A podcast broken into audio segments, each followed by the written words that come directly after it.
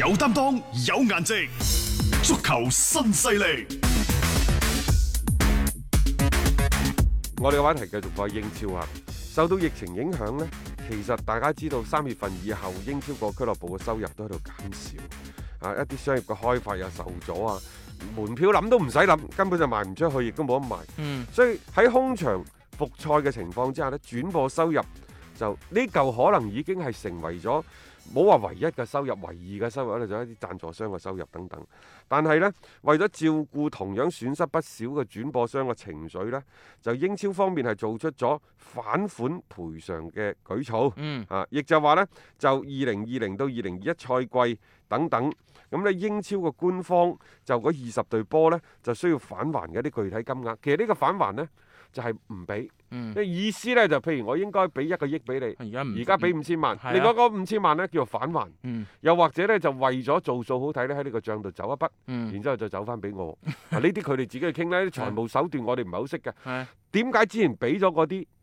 收唔翻呢？嗯好簡單嘅啫，因為之前俾嘅嗰啲佢已經派晒落去派晒落去啊，做人工啦，你嗯冇可能讓人嘔翻出嚟噶嘛嗯。，冇錯啊嚇，所以而家咪用一種咁嘅方法啊咯，，即係呢個呢個所謂返還呢，就二零二零到二嗯零二一賽季，一叫返還幾多啊？三千三億三千萬，嗯，英鎊係咯，咁其中有二點七億係上個賽二季所有點八億啊二！點八億啊，就係、上賽季參加嘅球隊會分攤嘅，嗯即係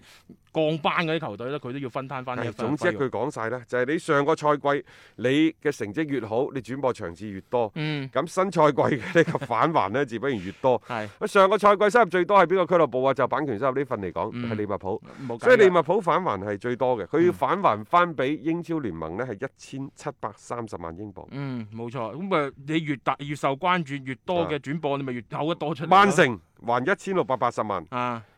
曼聯還一千六百二十萬，嗯車路士仲多啲，嗯一千六百三十萬。嗯啊，李斯特城都要接近千六萬。嗯，所以所以呢啲你球隊你話啊樣樣都係要扣翻出嚟嘅， 你又點點唔會話令到佢哋喺轉會市場上邊咧就多啲掣肘咧？因為你下下預住既冇收入之餘，我仲要去嘔翻一啲記得嘅一啲利益，咁、作為俱樂部你本身嚟講，都真係好困難嘅一個嘅階段啊啦。但係你冇辦法啦，因為受到疫情嘅影響，好多嘅誒、呃情況啊都係受到一個極大嘅衝擊，亦都只能夠係大家咁樣樣去共度呢一個嘅時間。因為對於呢啲球隊嚟講，今個賽季、新嘅賽季嚇，每開一場比賽，其實意味住佢哋都會係有一定嘅損失，蝕住嚟經營，咁都冇辦法㗎。誒，有關呢一個嘅英超呢，就係、曼聯有幾條消息同大家講講嘅嚇。嗯誒、首先呢，就係話呢一個嘅皇馬嘅嗰個所謂嘅嗯，商店啊，係皇馬商店呢已經包括皇馬喺新賽季所有嘅商業宣傳當中呢，已經係冇咗巴爾嘅身影。啊，喺呃皇馬嘅商店嗰度，官方商店冇咗巴爾嘅球衣。嗯咁而家呢，就誒嗰度瘋狂嘅傳聞就係話誒巴爾喺目前嘅情況之下呢，就誒、呃、嗯會離開。會離開。係，即係佢接受啊租借咁樣樣嘅形式去離開皇馬。佢只有一家接受租借嗯離開，嗯就係嗯，曼聯。曼聯曼聯租借佢願意走，係其他嗰啲呢，唔好意思，啊唔租借，唔租借佢買要啊，轉會係啊買。咁就包括而家最傳得火熱嘅呢兩日佔咗上風嘅係熱刺，即係曼聯係可以接受租借嘅，即係啊巴爾。但係如果你好似熱刺呢啲球隊呢，佢係要直接嘅一個誒、呃直情係轉會。咁熱刺而家盛傳出嚟嘅一個消息呢，就係、巴爾再加埋列古龍呢，都會成為摩連奴想去羅致嘅一啲對象嚟嘅。啊咁唔知啦，因為你巴爾過到嚟，咁你夏利卡尼嗰啲作何處理呢？之前我哋都講過呢樣嘢㗎啦。咁你夏利卡尼仲喺度，你揾個巴爾翻嚟咁做就乜唔嘢知啫？啊嚇，有關曼聯嘅消息呢，最近有兩單大家可以留意下嘅。第一，阿斯通維拉就官宣嗯同佢哋中場嘅球員基拿利殊呢係簽咗一份為期五年嘅新合約，嗯，亦就係話呢，曼聯就唔會喺近期之內再去簽基拿利殊啦。啊係，基拿利殊呢就二十五歲嘅啫，嚇、嗯就誒、呃已經係新晉成為英格蘭嘅國腳。老實講呢，呢幾年真係睇住佢一步一個腳印咁樣慢慢做翻起身。嗯我始終覺得呢，其實無論係利物浦，抑或係曼聯，都係適合極為適合基拿利殊嘅下家俱樂部。嗯當然佢亦都係阿斯通維拉嘅紅褲仔青訓球員場上嘅隊長等等嚇、啊嗯留低喺度唔代表呢，就即係佢可以即係去到二零二五年喎，分分鐘可能嚟緊一兩年都走，亦都嗯甚唔至出乎奇維拉就採取呢種策略，咪叫高價咯，嚇將嗰份約延長啊嘛，啊冇錯啊仲有一點呢，就係、曼聯呢又俾人做咗一次抬價聯，嗯今次出手嘅係拜仁慕尼黑，係，唔知點解迪亞高艾簡達拿突然間嘅名字呢，就從曼聯嗯就，聯繫咗起身，嗯但曼聯都好精啊，淨係你傳咯，我啊打死都唔講，唔講你你想我做抬價聯？係你可以要我做抬價聯，但係我打死都唔認自己就係抬價聯，啊冇呢個錯就係曼聯而家嘅態度。係啱嘅，我覺得真係非常之好啊！因為其實迪亞哥艾簡達拿呢單嘢咧，就一直同曼聯係冇咩啊太多拜拉仁慕楞尼嘅黑啫。其實就呢點嚟講呢，都幾陰險嘅。佢直接呢就揾到咗利物浦嘅死敵啊曼聯，係啊，你利物浦係都唔肯加價啊嘛。嗯我，而家就揾曼聯去炒作下你，你嗯你嚟你嚟唔嚟啊利物浦？係啊。當時利物浦前幾日嘅版本就係話，其實佢都已經岌頭話誒應承嗰個價錢，但係突然間拜仁又要抬高個價錢，唉、即係反正喺呢一個嘅傾談嘅過程當中咧，就大家各自出招。咁啊，拜仁就希望咧以一個更加好嘅價碼咧，將呢個迪亞哥艾簡達拿啦係送走嘅。啊但係我對於曼聯嚟講呢，今年佢而家簽咗邊個啊？我大膽啲講句，佢最想要嘅人到而家都未落樹㗎。嗯，冇啊，一直都未攞到嚟嘅。雲迪碧克只不過係即係突然間即係即係一出現咗，咁就已經買咗噶啦。應該係咁樣。啊你個先後嘅順序啊，嗯中衞、啊，中鋒、中鋒嚇左後衞、啊嚇，右邊鋒，再到中場，嗯係咁噶嘛？嗯係咪？所以點解我成日都話新組新組唔係最唔係最係係迫切緊要嘅嘅，但係唔啊係最迫切嘅。嗯好啦，中場應該喺呢個序列當中排第五位，嗯，但偏偏呢，佢話先補咗落嚟佢先係先補咗落嚟先。啊。但係後衞好似到而家之前咪全烏柏美卡奴嘅，唔呢係呢幾日冇嗱，啦。而家係咁嘅，嗯佢個替補嘅陣容夠晒㗎啦，嗯即係替補陣容無論係呢一個連迪路夫又好，嗯拜里、嗯菲宗斯啊等等，洛祖啊等等啊，誒嗰邊啊史摩寧就走咗啦嗯。但係呢，即係只係輪換啫喎。你如果想幫馬古尼揾一個長期嘅比較穩定嘅拍檔，嗯，呢個人係未得㗎。係啊。到目前為止未有一個咁樣樣嘅適合嘅人選啊！啊，你隨住個轉會窗咧，即係關閉嘅時間啊逐步嘅臨近，你唔傾啊呢個時候，你聯賽又開咗噶咯喎。雖然你第一輪係先啊，即係延期啫，跟住落嚟嘅聯賽你就要去踢噶啦。咁你係咪應該盡快去確定呢一個人選過嚟埋班，同成班隊友要夾過夾熟？咁你先出到嗰個效果噶嘛，所以曼聯喺呢一方面，我感覺呢，誒、呃定抑或係佢好多時候睇啱嘅一啲對象，嗰啲價碼都唔係話佢哋預期當中嘅嚇。因為呢，今年你眼睇住呢，曼城、利物浦仲係前四嘅，即係不二之選。車路士呢，就大幅咁樣係啊，買人，人哋投入大啊嘛。投入大。嗯你話佢嘅表現如何？起碼即係前四仲係有百分之七八十嘅希望嘛。嗯阿仙奴呢，喺呢一個艾迪達嘅手下，似乎嗯慢慢慢慢就表現越嚟越好。係咁你點辦呢？熱刺嗯同埋你曼聯，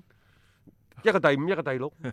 如何去爭前四佢啊？肯係梗係唔想掉隊啦。即係作為曼聯嚟講，咁辛苦，今年又攞翻一個即係歐冠嘅資格。即係一隊波係咪強隊，係咪有咁樣嘅特質？你長期要霸佔到聯賽前四，穩居呢個歐冠席位先係噶嘛？即係對於曼聯嚟講係一步一步嚟，你先穩定咗呢一個立足點，你再去祈求呢個冠軍。嗱，你再睇啊，車路士呃誒呢一個嘅夏維斯啊，係啊然之後就咩迪姆華華拿拿嗰班成扎都嚟啊！嗯而家連門將都係要補。好啦，阿仙奴，嗯阿仙奴雖然冇咩太多嘅隱瞞，但係啱啱啱官宣咗啦。官宣咗，啊，嗯奧巴美奧巴揚美揚續約成功，係留低咗奧巴美揚，可以話就留低咗呢誒呢一個阿仙奴未來一到兩個賽季呢，我唔敢講太長，一到嗯兩個賽季嗰個最穩定嘅基石級啲球員競爭力咯。啊，個競爭力就喺度係。仲有呢，有奧巴美揚，佢仲係一隊呢就有號召力嘅球隊。誒、嗯亦都為呢就係、阿仙奴嚟緊嘅一個即係球隊嘅建設。誒講重建啦，嗯，叫做留低咗足夠嘅時間窗口嗯同埋空間，好、嗯重要嘅。向好㗎，，成隊波而家。因為如果奧巴美揚唔簽，可能現有啲人呢，嗯就分分鐘都散，一散你再重新執你就難㗎啦。嗯但有奧巴美揚喺度呢，可能艾力達可以說服到而家嘅佢想要嗯留低嘅球員，大家都留翻喺度，係就係為呢一個阿仙奴未來嘅重建就啊留低咗足夠嘅時間，就好重要。所以呢筆嘅簽約，嗯，冇錯，之前我哋都講過，即係留低奧巴美揚對於啊阿仙奴即係最大嘅隱按瞞照啦。按照普通話講法呢，就話開先、嗯舒先、順 先啊，總之呢，就幾個心加埋一齊。嗯奧巴美揚喺呢個心情係非常之愉悅嘅情況之下，係簽咗呢份合冇約。錯啊，嚇！即係所以你可以嚟緊，即係睇下今個賽季嘅呢隊阿仙奴啦，因為本身對佢嘅期望值大家係降低咗嘅，分分鐘佢嘅表現係會出乎大家意料之外嘅唔係驚奧喜。巴美揚呢呢次嘅續約呢，其實如果你再睇翻整個過程，甚至乎可以用峰回路轉去嗯，形容佢，因為有一段時間喺艾迪達未走馬上任之前，艾美利時期呢。嗯，嗰陣時話奧巴美揚對於整個嘅阿仙奴嘅現狀感覺到極其嘅不滿，嗯，就好希望喺呢個賽季結束咗之後就離隊。嗯他投去邊度啊？係巴塞羅那。巴塞羅那係啊，當時其實誒好多嘅引誘啦，誒、甚至乎話即係佢會係蘇亞雷斯之後嘅一個接班啊然人啊之啦。後，奧巴美揚對於呢隊波嘅十號球員，日日躺在家裏攞住周薪三十五萬磅，嗯，佢係有意見嘅。係即係咁樣嘅工資結構會連鎖嘅反應，所以即係包括艾朗南斯啊，之前即係上個賽季續約，好多啲一大批即將要面臨合約到期要續約嗰啲球員，紛紛選擇離隊出走，嗯。所以即係成個誒、呃阿仙奴嘅陣中個人心係散嘅。嗯咁然之後呢，再加上艾美利接近兩個賽季，基本上喺呢班波當中，又或者喺前邊嘅前鋒當中，到底係確定咗拿加石迪，抑或確定奧巴美揚呢？等等，佢都喺度遊走。嗯咁所以一陣間你會睇到奧巴美揚踢中間，一陣間又好似踢前場左邊。嗯，啊，既係打個箭頭，又打個雙中鋒啊，嗯等等。好總之唔舒服咯，就踢得就就整體而言呢，即係奧巴美揚係比較掙扎嘅。嗯咁所以呢，就隨住呢做呢一個艾美利離去，艾迪達上嚟，佢首先佢係確定咗奧巴美揚喺陣中嘅嗰個大頭大哥嘅嗯位置。奧巴美呢一個拿卡食就可以隨波逐流，嗯啊邊隊波只要出價合適係可以買嘅，呢個係一個。嗯係咪？嗯其次呢，亦都可以係將佢固定咗，唔係中鋒，就固定喺左邊鋒。呢、個係最適合佢發揮嘅，因為佢喺多蒙特以前打最好，亦都係呢個位。並且圍繞住呢個位呢，開始喺進攻嗰度圍繞住奧巴美揚去構建一個嘅嗰個所謂嘅進攻嘅體系。嗯，咁所以佢咪越踢咧，佢咪越踢就越舒服咯咯，舒服咯。然之後嗯又加埋人工，嗯啊又又俾咗你喺場上足夠嘅地位。誒隊長嚟啦，咁啊係咯，即啊係確立咗你為核心啦。即係無論你係咪長遠嘅規劃都好啦，起碼呢未來呢兩三年，阿仙奴、艾迪達帶隊就圍繞住你奧巴美揚咧嚟去打啊嘅。但係呢，奧巴美揚今年三十一歲啦。係啊，雖然艾迪達都希望呢未來兩到三個賽季可以呢就係、誒、令到奧巴美揚達到佢職業生涯嘅另一個真正嘅巔峰，嗯，但係年齡就真係擺咗喺度。所以你話簽一份即係大概去到二零二三年左緊嘅約，誒、對雙方都係好咯，啊我覺得差唔多㗎啦嚇，即係呢個長度比較適中一奧啲巴啦。美揚開心嘅，佢而家新簽呢份合約呢，就話係廿五萬磅嗯周薪，嗯但係呢個只係基礎周薪基嘅礎啫起碼嘅啊啫，包括出場啊、入波啊等等，佢最高呢係可以攞到呢就係十號球員嘅級別咁話喎。嗯，咁起碼要 我仲我覺得仲要高過 佢添啊！呢樣嘢肯定先啦。你諗下，有人係做嘢嘅，有人係躺在功勞簿上面咧白鬥嘅，嗯咁係人都有意見啦，係嘛嚇？咁啊睇下阿仙奴嚟緊嘅一個表現咧，會唔會越嚟越好啊？咁我哋今日嘅節目時間亦都嚟到尾聲階段啦。咁多謝晒各位嘅收聽先。咁聽日咧繼續都係六點鐘有足球新勢力。